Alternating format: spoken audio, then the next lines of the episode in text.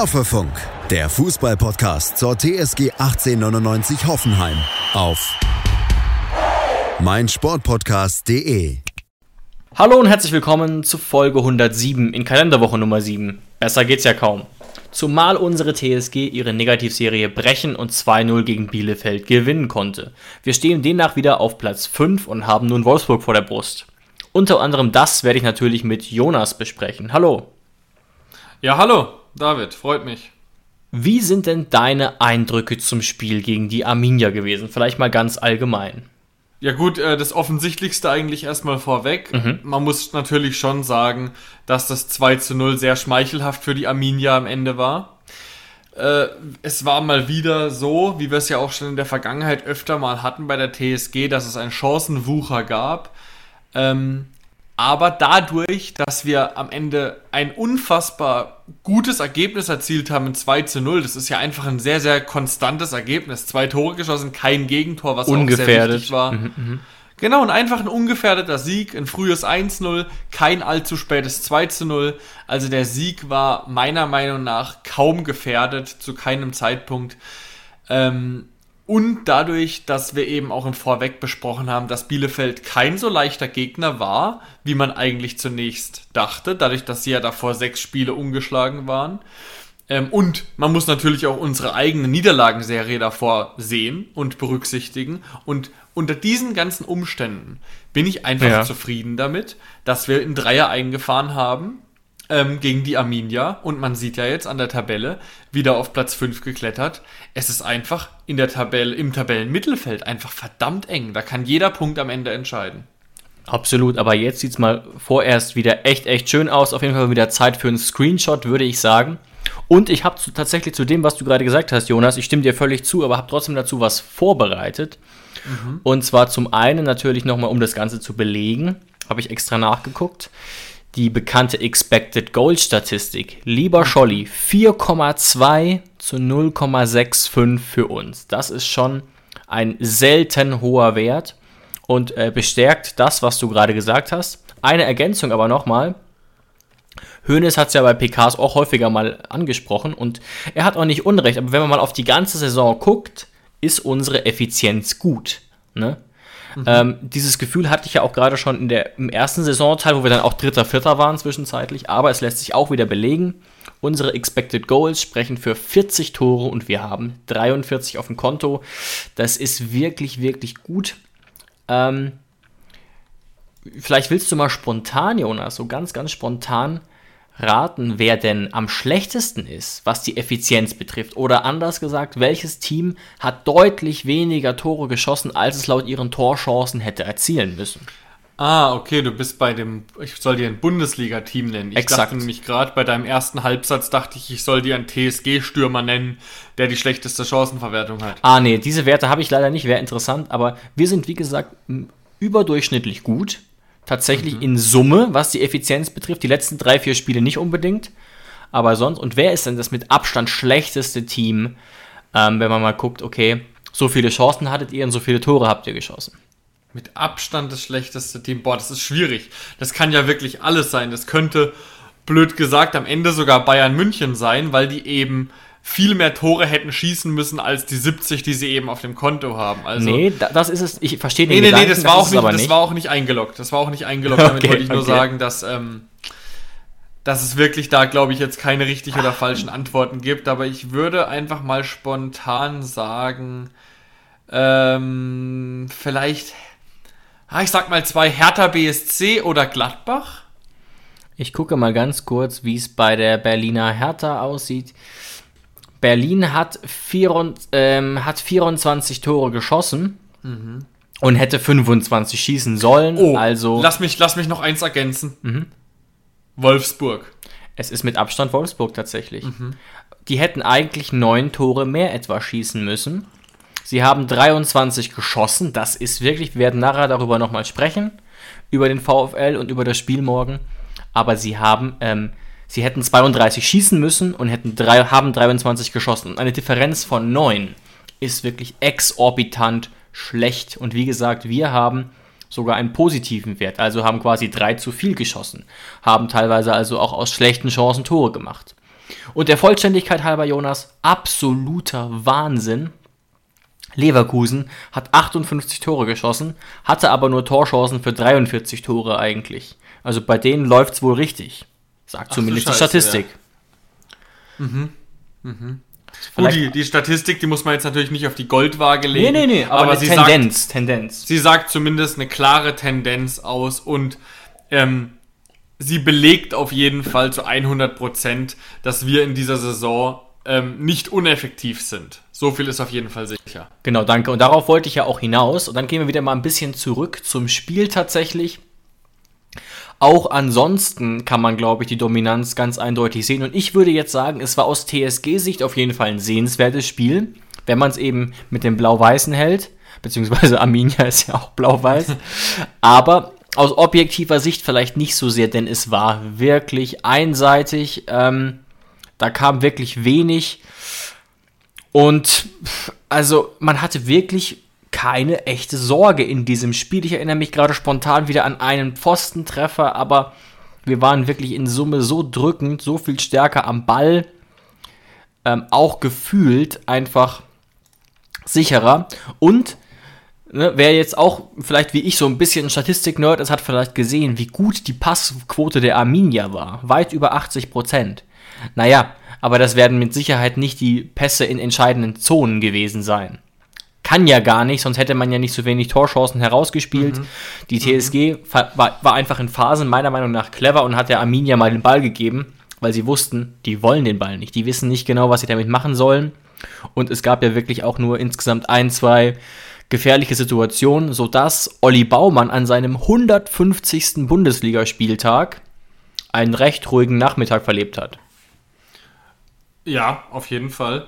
Ähm, auch eine sehr gute Defensivleistung vom gesamten Team mhm. und eine Statistik, die mir ins Auge fällt. Die beobachte ich übrigens schon die ganze Saison, aber jetzt in diesem Spiel gegen die Arminia wurde hier dieser Statistik nochmal die Kirsche auf die Sahnetorte, äh, auf Sahnehäubchen draufgesetzt. Wir sind einfach fast 125 Kilometer gelaufen.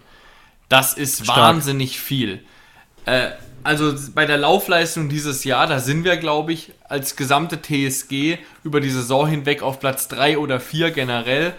Ähm, aber 125 Kilometer Und? als Gesamtteam, mhm. sowas habe ich in dieser Saison noch nicht gesehen. Also das ist auf jeden Fall TSG-Bestwert. Ob das sogar der Bundesliga-Bestwert ist dieses Jahr, äh, das weiß ich nicht sicher, aber ist wahnsinnig gut. Unsere T unser TSG-Durchschnitt in dieser Saison ist etwa bei 117, 118 Kilometer, ähm, was auch nochmal zeigt, wie viel wir einfach gelaufen sind und das kann man natürlich, das hängt natürlich auch immer eins zu eins damit zusammen, zusammen wie man die Aufstellung wählt. Und ich glaube, ähm, nicht ganz unerheblich an dieser Statistik, dass die so zusammengekommen mhm. ist, wie sie eben passiert ist, ist natürlich auch, dass Samaseku wieder back war und ja. dass er zusammen mit Guy, Dennis Geiger die Doppelsechs gebildet hat, weil die beiden sind einfach unfassbar laufstark und haben auch äh, sehr viel Stabilität ins Mittelfeld reingebracht. Ja, interessant. Und da vielleicht auch nochmal eine Rückfrage jetzt an dich und an unsere Hörer, die natürlich auch mitdenken können. Wer ist denn das laufstärkste Team dieser Saison? Ähm, ich glaube Bielefeld. Das ist richtig. Zumindest hat das Sebastian Hoeneß bei der PK gesagt. Mhm. Und ähm, ja, hat aber auch gemeint, wir brauchen uns da absolut nicht verstecken und hatte damit auch recht. Also ich hatte auch das Gefühl, dass gerade unsere Achter oder Sechser, je nach Situation, da die Räume sehr gut zugelaufen sind und natürlich hat das frühe Tor auch enorm geholfen. Das ja, muss man Darauf äh, wollte ich nämlich sagen. gerade noch hinaus. Wenn wir uns ähm, daran erinnern, jetzt an unsere Negativserie, jetzt die letzten Spiele, wo wir ja immer unglücklich meistens verloren haben was ist denn jetzt eigentlich genau der Unterschied gewesen zwischen diesem Spiel von unserer TSG-Leistung her gesehen und dem Spiel zum Beispiel gegen Mainz 05? Eigentlich nicht viel, weil beides, beide Spiele waren eigentlich sehr ansprechende Leistungen unserer Mannschaft. Aber der einzige Unterschied ist einfach mal wieder, dass wir es gegen Bielefeld geschafft haben, selbst in den ersten 25 Minuten das 1 zu 0 zu erzielen. Mhm. Und gegen Mainz ist uns, ist uns das eben über sehr langen Zeitraum nicht gelungen. Ähm, und je länger das Spiel geht, sage ich immer, je länger ein Fußballspiel geht, desto mehr wendet sich das Blatt hin zu der eigentlich spielerisch schlechteren Mannschaft. Ich weiß nicht, ob das für dich Sinn ergibt, aber das ist so eine Beobachtung. Äh, Das ist eigentlich immer so. Also meistens ist es so, dass hinten raus die Mannschaft, die eigentlich das ganze Spiel lang nur verteidigt hat, dann hinten raus vielleicht nochmal so ein bisschen denkt, so jetzt ist die 80. Äh, jetzt haben wir es die ganze Zeit verteidigt, jetzt versuchen wir vielleicht nochmal eine Lücke zu erhaschen und so ist es ja gegen Mainz 05 auch passiert. Aber in diese Bredouille kamen wir ja gegen Bielefeld gar nicht und da hat natürlich ein Mann einen sehr großen Anteil daran gehabt. Und von diesem Mann kam auch, ich weiß nicht, wer es auf der Instagram-Seite von uns gesehen hat, habe ich in der Story gepostet, kam auch Post von der TSG zu mir nach Hause. Ich habe mir nämlich ein Trikot von unserem zurückgekehrten Kapitän Benny Hübner bestellt.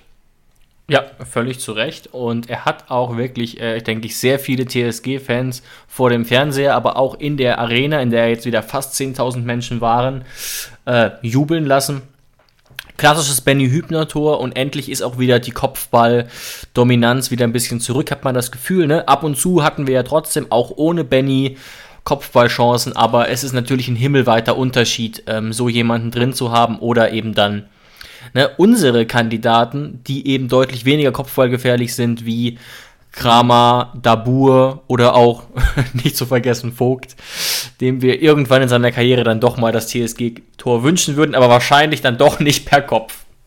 Ja, ich würde sogar sagen, auf dem Platz so die zweit- und drittkopfballstärksten Spieler sind wahrscheinlich dann sogar Rütter und Baumgartner in der Reihenfolge, mhm. ähm, obwohl dass ein Baumgartner da überhaupt aufgelistet ist in der Statistik, weil er köpft ja eigentlich regelmäßig daneben, äh, daneben und hat beim Köpfen kein Zielwasser getrunken. Nee, nee, Aber nee. dadurch, dass er wenigstens im Vergleich zu unseren anderen TSG-Spielern hochsteigt und versucht, den Ball aufs Tor zu köpfen, ähm, dadurch ist er in der Rangliste einfach schon weiter oben als beispielsweise jetzt ein Kramaric oder ein Dabur, die ja einfach ihr Spiel eher versuchen, äh, nach unten zu verlagern als nach oben.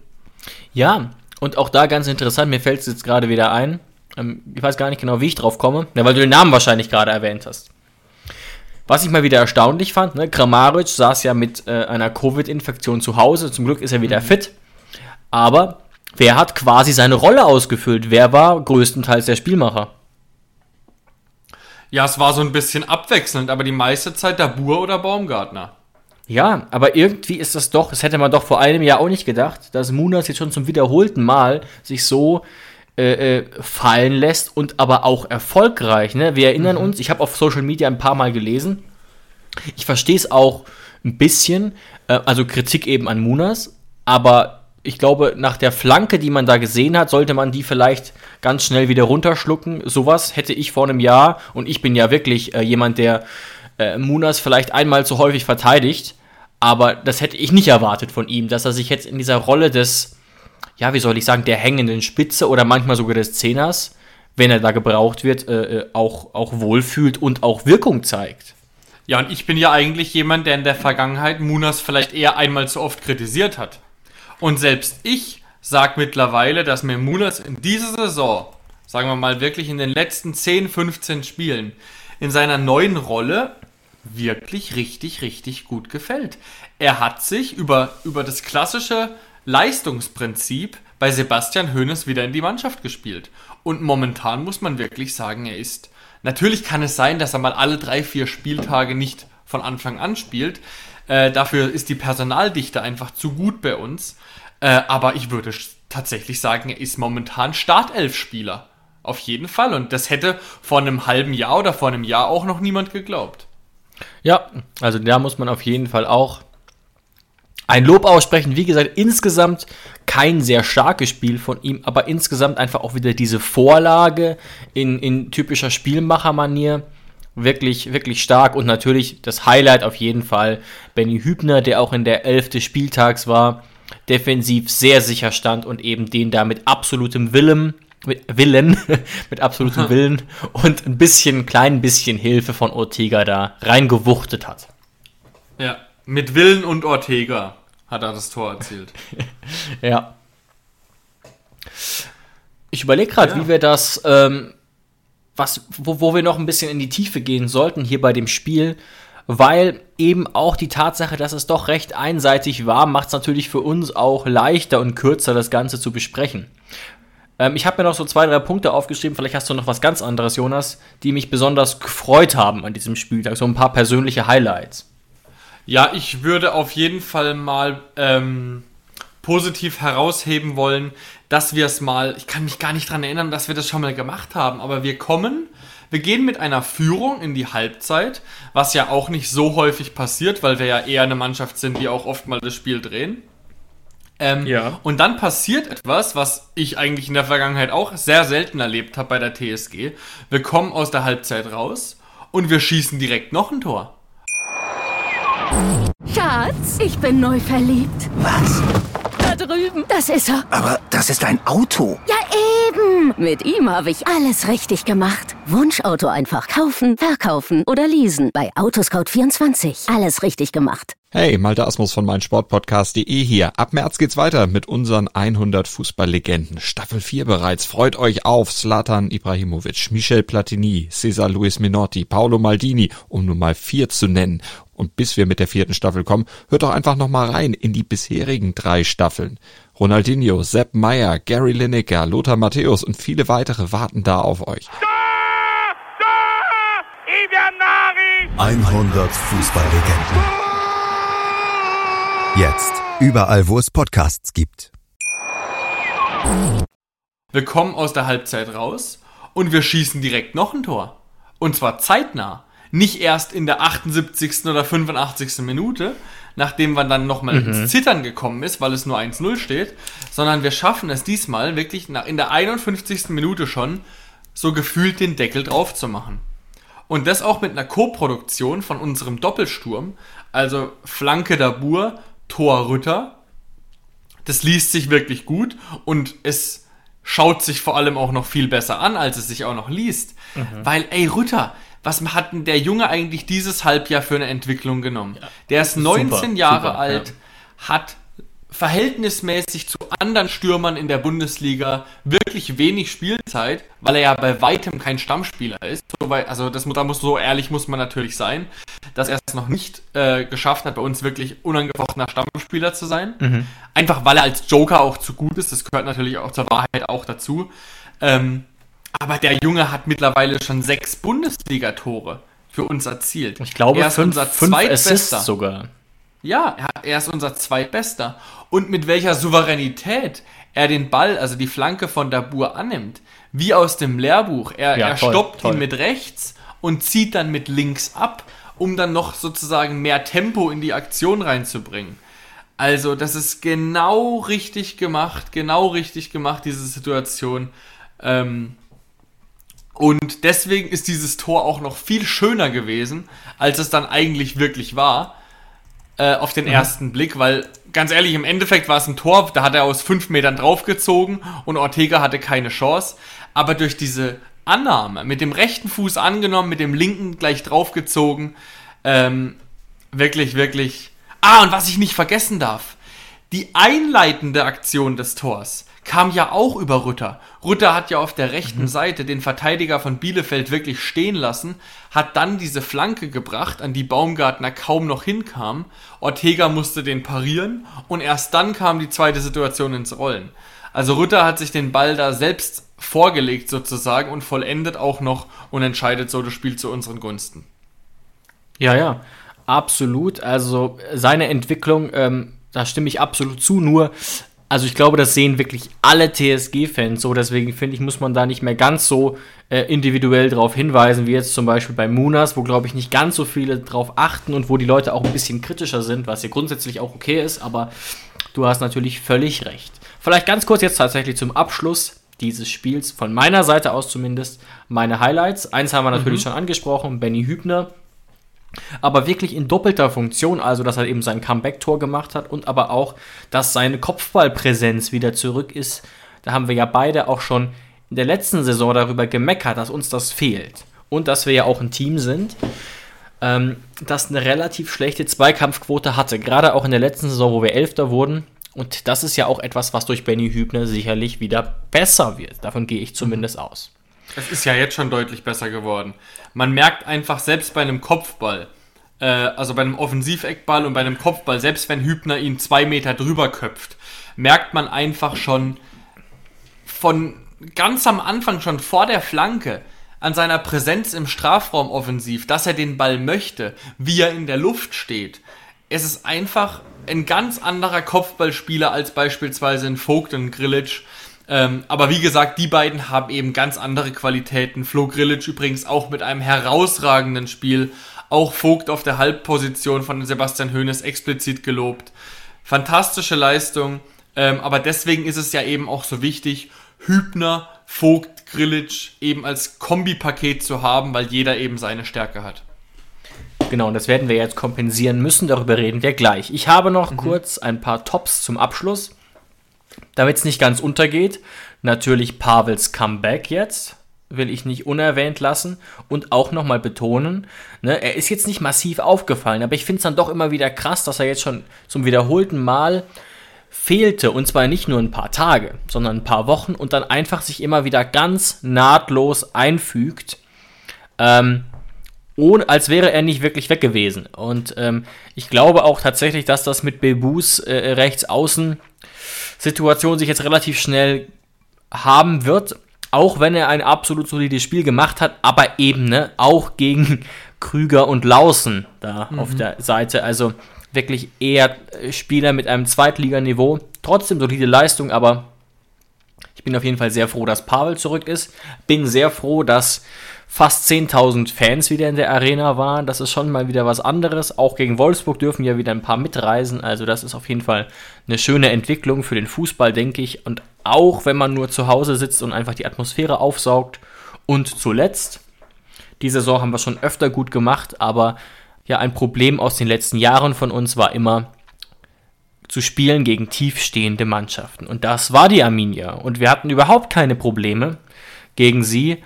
Ähm, und Arminia ist ja auch eine Mannschaft gewesen, die häufiger mal auch zu Null gespielt hat in der Vergangenheit.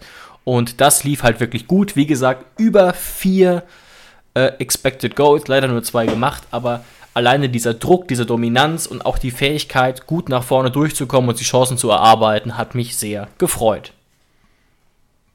Genau. Ähm, ja, dann, du hast vollkommen recht. Lass uns den Bielefeld-Block hinter uns lassen. Wir haben es mit dem Spiel geschafft, unsere Negativserie zu beenden. Mhm. Sind auf Platz 5 und jetzt können wir wirklich sagen, scheiß auf die Negativserie. Wir waren zwischendrin dann mal auf Platz 7 oder 8, aber jetzt haben, haben sich die Karten wieder neu gemischt. Wir sind jetzt auf Platz 5, spielen jetzt gegen Wolfsburg. Ähm, und jetzt geht es da einfach darum, dieses unfassbar enge Mittelfeld jetzt die letzten zwölf Spieltage für sich äh, zu beherrschen sozusagen. Ähm, weil das Ziel muss jetzt am 22. Spieltag mit 34 Punkten auf Platz 5 eigentlich schon die Europa League sein. Also Sehe das muss jetzt so. wirklich das ausgesprochene ja. Ziel sein und ich bin mir auch hundertprozentig sicher, dass ähm, das das Ziel von Sebastian Hoeneß ist. Er ist mittlerweile weit über den Punkt hinaus, glaube ich, wo er sagt, ähm, wir wollen bis zum letzten Spieltag mitspielen um die europäischen Plätze, sondern er sagt mittlerweile klipp und klar, ich glaube, in seinem Kopf ist alles andere als die Europa League Qualifikation wäre eine Enttäuschung. Zumindest denke ich, dass das intern schon äh, Thema ist. Und ich glaube, Pavel hat es zum Beispiel auch in dem Interview angesprochen. Also es ist schon so, dass Spieler das mittlerweile auch zwischen den Zeilen deutlich äußern, dass es schon international werden soll und dass man dafür auf jeden Fall das Potenzial hat. Also ich schließe mich da völlig an. Wir sind jetzt also im Wolfsburg-Spiel, das ja morgen bereits ansteht. Auch dort werden wieder 10.000 Zuschauer möglich sein. Es werden auch ein paar Gästefans von uns zum Glück erwartet. Und um das Team nochmal kurz vorzustellen, ich denke, alle wissen, okay, Wolfsburg läuft nicht so gut. Aber ich habe da mal was rausgesucht. Vor 17 Spielen haben wir zuletzt auf den VfL getroffen. Ne? Und wir haben in den letzten 17 Spielen 15 Punkte mehr geholt als der VfL. Also fast 1,0 Punkte pro Spiel besser. Das ist seit dem Duell in der Vorrunde. Und das ist wirklich ja erschreckend. Ein erschreckend großer Unterschied, wenn man sieht, was für einen Kader der VfL da hat und wie viel Geld der VfL auch hat. Nichtsdestotrotz ist es zuletzt wieder ein bisschen nach oben gegangen. Es gab einen deutlichen Sieg gegen Fürth und ein 2-0 gegen Frankfurt. Mhm. Ich habe mir diese Spiele aber nochmal angesehen in der Zusammenfassung und habe gedacht, also beeindruckt hat mich das jetzt nicht. Das war mit Willen, das war erkämpft, das war ohne jeden spielerischen Glanz, ohne klare spielerische Ideen oder Konzepte. Gegen Fürth waren, glaube ich, drei der vier Tore irgendwelche Abpraller oder abgefälschten Schüsse gegen einen mittelmäßigen Torwart Burchert. Und auch gegen Frankfurt patzt einmal Trapp und zweimal sieht auch Hinteregger aus, als wäre ein Regionalliga-Innenverteidiger. Hinteregger hat vom Kicker die Note 6 bekommen. Ja, zu Recht, Entschuldigung, aber katastrophal. Das wird auch aus dieser 7-Minuten-Zusammenfassung, ähm, die ich mir nochmal angeguckt habe, extrem deutlich. Mhm. Ähm, also Wolfsburg ist auch aktuell überhaupt kein Team, glaube ich, das klar den Ball möchte. Ich glaube, Kofeld versucht da hinter den Kulissen defensive Stabilität der Mannschaft zu geben. Das scheint okay zu klappen. Aber die Frage ist, ob das halt wirklich für eine Trendumkehr reicht. Ähm, denn die, der VfL steht immer noch weit unten drin und hat nach 23 Spielen 23 Tore. Unfassbar. Mhm, aber so einfach würde ich mir die Analyse wirklich nicht machen. Nee, nee, ich fange jetzt nur ähm, mal so an. So müssen ja, wir ja, ja nicht reden enden. Wir uns, jetzt reden wir uns mal ein bisschen in Rage, bis wir dann irgendwo vielleicht genau, ähm, genau. Rau Interessantes rauskommen. Ja, du hast es angesprochen. Sechster Spieltag haben wir in der Pre-Zero Arena gegen Wolfsburg gespielt. Ähm, da waren wir selber in keiner so guten Phase. Da haben wir davor verloren, ja. glaube ich, gegen Mainz und 0 zu 0 gespielt gegen Bielefeld. Bei uns lief es nicht gut. Beim VfL Wolfsburg lief es bis dahin überragend. Wir haben am sechsten Spieltag dem VfL Wolfsburg die erste Saisonniederlage zugefügt. Davor haben sie vier Spiele gewonnen und mit nur Marc ein Spiel Bommel. unentschieden mhm. gespielt. Das heißt, Wolfsburg war bis dato äh, mit dem Trainer, war Marc van Bommel da Trainer? Ja, ja gell? Ja. Da war Marc van Bommel noch Trainer. Und da dachten sie, äh, sie bauen irgendwie aus niederländischem Käse ihm eine Statue vor dem, vor dem VW-Konzern-Gebäude oder sonst irgendwas. Und kurze Zeit später war er einfach weg. Weil danach ist der VfL Wolfsburg wirklich komplett eingebrochen. Um jetzt zu erklären, wie das zustande gekommen ist, da müsste man vielleicht mal mit einem VfL-Experten reden oder mit einer Expertin natürlich. Ähm, ja, aber mittlerweile, das Einzige, was ich dazu sagen kann, ist, die Analyse ist beim VfL deswegen so schwierig, weil sich sowohl der Trainer geändert hat, ja. als auch jetzt im Winter eigentlich das komplette Team. Mhm. Also natürlich die Basis bleibt bestehen, aber sie haben einfach, und da können wir jetzt darüber reden, sie haben einen Spieler bekommen, beziehungsweise zwei Spieler bekommen, die einen so großen Faktor auf eine Mannschaft einnehmen können, die einen so großen Faktor auf ein Spiel nehmen können, ähm, dass sie das komplette Spiel vom VfL Wolfsburg ändern.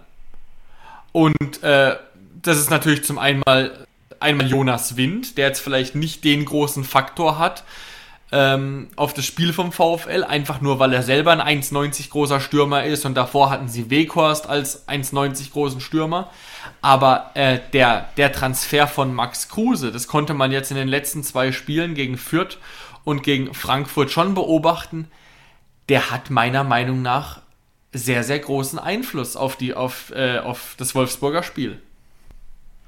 Ja, kein Zweifel daran. Sie haben allerdings auch ihren Schlüsselspieler Wut Weghorst verloren, der auch nicht so erfolgreich war diese Saison, aber trotzdem immer noch einer der Lichtblicke.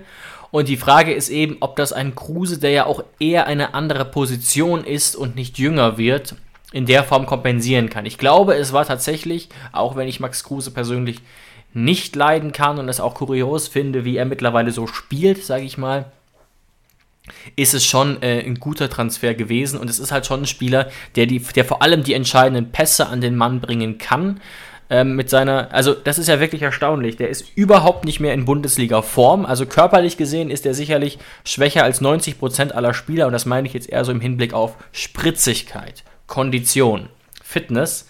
Aber einfach ein wahnsinniges Ballgefühl, immer noch sehr wichtig da als hängende Spitze oder Zehner. Deswegen schon, ja. Aber ich, ich will mich überhaupt nicht festlegen, dass wir dieses Spiel gewinnen. Soweit würde ich nicht mhm. gehen, aber es spricht so viel gegen den VfL, das ist fast schon erschreckend. Auch die Tatsache, dass sie wirklich niemanden haben bisher, außer vielleicht Max Kruse, wird sich noch zeigen, der in der Mannschaft ähm, ja gerade gerade wirklich gut ist. Also ich versuche ja immer so ein bisschen Players to Watch vorzustellen, das geht fast nicht. Weghorst hat sechs Tore erzielt, ist weg. Wäre vielleicht ein Kandidat gewesen. Lukas Mecher macht auch eine relativ gute Figur, ist aber angeschlagen, ist nicht mit dabei. Ähm, nach meinen Informationen und nach aktuellen Berichten können wir also auch ausklammern. Und das war's. Fast noch erschreckender als die wenigen Tore ist auch, dass sie niemanden haben, der ähm, wirklich Tore vorbereiten kann. Deswegen auch der Kruse-Transfer vielleicht clever, der aber natürlich die Laufwege der Kollegen noch nicht verinnerlicht haben kann. Und das beste Beispiel dafür ist, glaube ich, wer hat die meisten Vorlagen beim VfL gegeben? Denkt mal vielleicht mal kurz drei Sekunden drüber nach. Nein. Arnold. Nein, es ist nicht Gerhard. Nein, es ist nicht Arnold. Nein, es ist nicht Xaver Schlager oder Leute, bei denen man es erwarten würde. Es ist einfach Dodi Luke Bacchio. Mit, Der ja mit, nicht mal oft von Anfang an spielt eigentlich. mit, mit Lepp, ja, ganz oft Joker, mit, mit läppischen drei Vorlagen. Und das ist eben das Problem. Kein klarer Goalgetter, kein klarer Spielmacher, zumindest bis jetzt zum Winter. Und jetzt der kleine Aufwind, der vielleicht die Mannschaft beflügeln kann, die ja grundsätzlich, ich nenne mal ein paar Namen, mit Baku, der, den ich sehr positiv im Gedächtnis habe, oder auch mit Kuhn Castells, natürlich auch Topspieler in ihren Reihen hat, aber jetzt trotzdem nicht mehr ganz auf dem Niveau ist, auf dem sie mal waren. Trotz der, ja, des Preises des Kaders, der, der über 50 Millionen teurer ist als unserer, ähm, sehe ich den doch relativ auf Augenhöhe zu unserem. Und dazu kommt eben eine in Summe doch schlechte Form. Ja, und gerade auch die Dreierkette, die hätte ja eigentlich auf den Papieren so großes Potenzial und die haben auch Ja. so einen hohen Marktwert. Lacroix kann ich mich dran erinnern, letztes Jahr eine fantastische Saison gespielt. Lacroix ist jemand, der hat immer mal wieder Fehler drin, ähm, hat auch schon des Öfteren Elfmeter verursacht, aber an sich ist das ein Bomben-Innenverteidiger. Ich meine, der ist auch noch jung, der ist pfeilschnell, der rennt irgendwie auch wie fast mittlerweile jeder Innenverteidiger irgendwie an die 35, 36 Außer unser km/h. ja, außer Benny. Aber äh, da merkt man mal, wie gut Benny ist, dass er das Tempo gar nicht braucht. Ähm, und auch Brooks hat eine wahnsinnige Entwicklung genommen. Vor zwei, drei Jahren hätte ich den Bundesliga technisch eigentlich fast abgeschrieben. Jetzt mittlerweile wieder einer der besten zehn Innenverteidiger der Liga in jedem Fall. Ähm, ja, aber die Frage ist ja eigentlich nur, da hat sich der VfL Wolfsburg ziemlich komisch entschieden, ob Florian Kofeld der Richtige ist, um dieses Star-Ensemble wieder in Schwung zu kriegen oder in die Spur zu bekommen. Oder wird jetzt eher der Plan verfolgt, dass äh, Max Kruse als Spielertrainer so ein bisschen, weil ich glaube, das ist ja ein Spieler, der in der Kabine nicht seine Klappe hält ähm, und der auch viele Anweisungen gibt. Und ich glaube auch auf dem Platz als Vorbild vorangeht, auf dem Platz, natürlich neben dem Platz in keinster Weise. Ähm, ob da eher so der Plan verfolgt wird, oh, wir haben Florian Kofeld verpflichtet, ist vielleicht jetzt nach rück- rückblickend nicht die beste Idee gewesen, aber wir können ihn nicht Nee. wieder feuern, dann machen wir uns zum Gespött der Liga. Aber jetzt holen wir wenigstens einen Spieler, der vielleicht das für ihn übernimmt, dieses Coaching. Ja, vielleicht. Ich bin aber auch absolut der Meinung, dass Kofeld keine gute Idee war von Schmatzke, der jetzt ja seinen Vertrag verlängert hat um ein halbes Jahr. Das ist auch sehr aussagekräftig und sehr kurios. Da ist offenbar sehr viel Vertrauen, dass man sagt, ach, die gebe ich noch mal ganze sechs Monate, weil auf die Schnelle finden wir auch keinen anderen. Wir finden Aber- keinen anderen Trottel. Äh, sieben Monate kriegst du noch, bis wir jemanden gefunden Aber haben. lass uns noch ganz, ganz kurz auf unsere Mannschaft gucken, denn uns läuft ein bisschen die Zeit weg und ich habe noch ein paar wichtige Infos, glaube ich, für uns alle und unsere Hörer natürlich. Also wir sehen, glaube ich, es spricht viel gegen Wolfsburg und es ist eine Mannschaft, die trotzdem, denke ich, schwer einzuschätzen ist nach diesem kleinen Aufwind jetzt. Bei uns ist, glaube ich, wichtig zu sehen, Grilic wird ja gelb gesperrt ausfallen, Geiger auch. Vogt wird definitiv im Zentrum spielen. Dann ist die Frage, wer spielt rechts? Ja. Posch, Akpo oder Howie. Das sind eigentlich die Optionen. Richards fällt zum Beispiel aus. Und interessant ist auch, dass Andrei Kramaric zurück ist. Mal sehen, ob er spielt. Und dass Sebastian Hoeneß so ein bisschen durchblicken lassen hat, dass wohl Sebastian Rudi eine größere Rolle spielen könnte und dementsprechend dann wahrscheinlich Geiger ersetzt. Hat er denn eine andere Wahl? Stiller ist angeschlagen, Geiger fällt auf jeden Fall aus, Samaseku wird auf jeden Fall spielen. Hat er denn dann eine andere Wahl, als Rudi mit auf die Doppelsechs zu nehmen? Eigentlich nicht. Gut, Baumi hat schon mal auf dieser Position so eher auf der 8 Ja, gespielt. mm, Haben, sie- mm, hat er auch nee. schon mal gemacht. Und ähm, Fußballgott Howie Nordfight hat ja zuletzt auf der 6 gespielt tatsächlich. Nach seiner Einwechslung. Ist dir aufgefallen? Wird aber natürlich nicht von Anfang an. Nee, spielen. nee. Also, äh, um deine Frage zu beantworten, ist natürlich schade, dass man nicht einfach sagen könnte, ey, gegen Bielefeld hat's geklappt, wir spielen so nochmal. Nur vielleicht mit Kramaric drin für Baumgartner zum Beispiel, aber durch Geiger Grilic geht es eben nicht. Bin mir sicher, Vogt rückt ins Zentrum, hat Hönes bestätigt. Hübner spielt natürlich als Kapitän und Torschütze wieder. Posch wird meiner Meinung nach die rechte Halbposition übernehmen. Raum spielt natürlich. Ich sage Kadajabek und da stimmst du mir zu, wird die rechte Seite übernehmen, oder? Mhm. Stimmst du mir zu? Ähm, in der Mitte Geiger Rudi, äh nicht, sorry, nicht Geiger Rudi, Samaseku Rudi. Und dann hast du vorne die Frage, wer spielt da? Und ich würde sagen, es spielen Kramaric, Dabur und Bebu.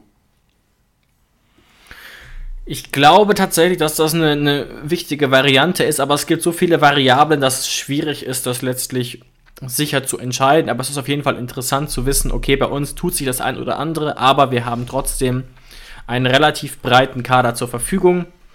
Und auch bei Wolfsburg sieht es ja nicht ideal aus. Ich habe schon angesprochen, Mecha wird fehlen, der schon sechs Treffer erzielt hat, oder auch Xaver Schlager, der sonst immer spielt, fällt ja schon länger aus. Dementsprechend sozusagen auf beiden Seiten Fairness und ich bin dementsprechend dann sehr gespannt, was morgen Nachmittag passiert, ob wir eine neue Miniserie starten können und auf den internationalen Plätzen bleiben oder nicht. Genau, lass uns abschließen, das haben wir sehr lange nicht mehr gemacht, noch das Spiel tippen, was wir denn glauben, wie es ausgehen wird. In Wolfsburg morgen 15.30 Uhr, Samstag. Also, wenn ich jetzt tippen müsste und wirklich realistisch tippen soll, habe ich irgendwie das Gefühl, dass es unentschieden ausgeht, da es ja auch auswärts ist und würde auf ein 1-1 setzen. Das ist natürlich nicht meine Hoffnung und ich kann mir auch gut vorstellen, dass wir gewinnen, während ich mir nicht vorstellen kann, dass wir verlieren. Aber in meinem Kopf scheint ein 1-1 leider recht realistisch zu sein. Mhm. Ich sage, wir werden es 2 zu 1 gewinnen. Aber dieses eine Tor für Wolfsburg wird Max Kruse erzielen und dieses Tor wird dann dafür sorgen, dass meine Antipathie gegen ihn noch weiter steigt. Aber wir werden auf jeden Fall gewinnen, meiner Meinung nach. Und das sind doch schöne Worte. Damit können wir euch jetzt, je nachdem wann ihr es hört, ins Wochenende verabschieden und wünschen euch ein wunderschönes Wochenende und viel Spaß beim Fußballschauen. Ciao, ciao. Danke fürs Einschalten. Tschüss. Schatz, ich bin neu verliebt. Was? Da drüben. Das ist er. Aber das ist ein Auto. Ja, eben. Mit ihm habe ich alles richtig gemacht. Wunschauto einfach kaufen, verkaufen oder leasen. Bei Autoscout24. Alles richtig gemacht. Wie baut man eine harmonische Beziehung zu seinem Hund auf? Puh, gar nicht so leicht. Und deshalb frage ich nach, wie es anderen Hundeeltern gelingt, beziehungsweise wie die daran arbeiten. Bei Iswas Dog reden wir dann drüber. Alle 14 Tage neu mit mir, Malte Asmus und unserer Expertin für eine harmonische Mensch-Hund-Beziehung, Melanie Lippisch. Iswas Dog mit Malte Asmus. Überall, wo es Podcasts gibt.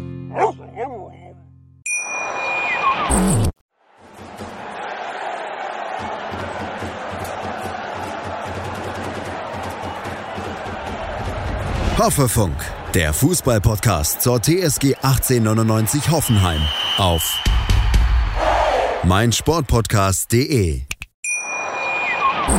Schatz, ich bin neu verliebt. Was?